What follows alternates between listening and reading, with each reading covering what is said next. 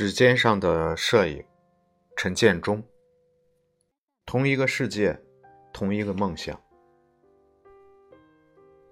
据说下届的华赛参选作品都要附上英文的图片说明了，这可能会难为一些摄影师，因为语言的翻译比图片表现的转译要复杂的多。这一点我是深有体会的。每次做翻译时，我都要先跟主讲人说明一下，有些内容无法直接转译，而需要做一些解释。由于当代中国与国际社会的日益融合，很多活动和出版物也以中英双语同时推介，但很多尴尬也同时产生，例如。一个国内的著名摄影师出了一本个人的摄影论文集，书名除了中文之外，也差不多同样字大小，印上了一个英文的书名。但摄影师本人也许都想不到，英文中的一个关键单词“影像”叫做 “imaging”，却误用了另一个拼法相似但语义完全不同的单词“想象”。应该叫 Imagine，这样一来，书的英文名字与中文的书名完全不同了。而且，如果用英文进行编目的话，这本书也一定会编入到与摄影不同的另外类别中去了。书的内容翻译有时比书的名字翻译更容易引起误解。由于很多中国摄影师出的书都是为国内读者编的。用字遣词都是国内的习惯术语和表达，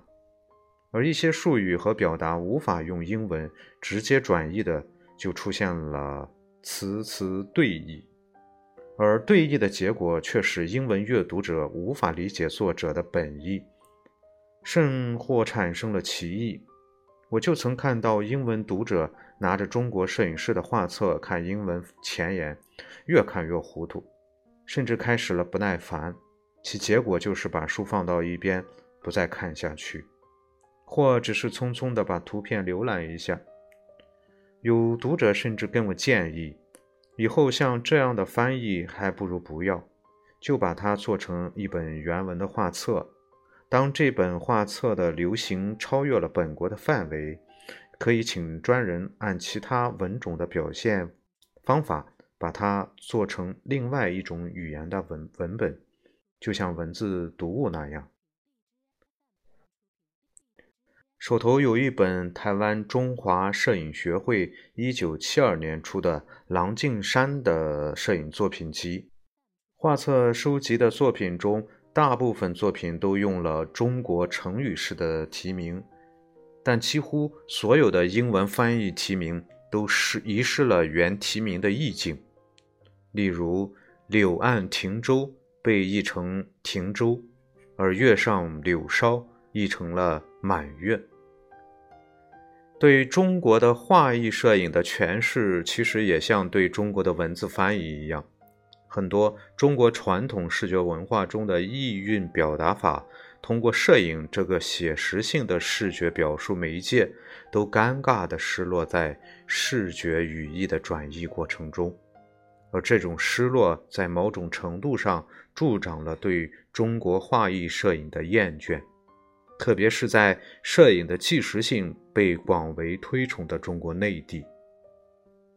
摄影的表述其实与文字的表述一样，是有文有其文化的外延支持性的。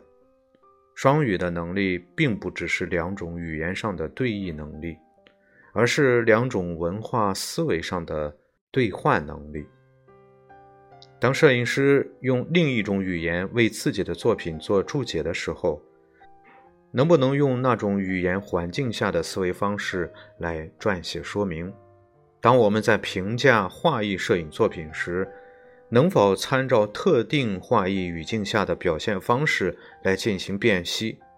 从而品评出画意摄影中文化的视觉表现？当我们能够用另外一种文化的思维方式来理解我们自己的思维结果，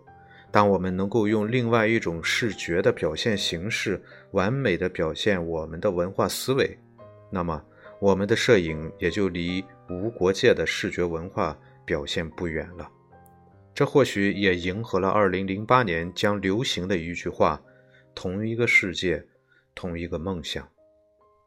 仅以此为2007年的专栏结尾，并为2008年的专栏伏笔。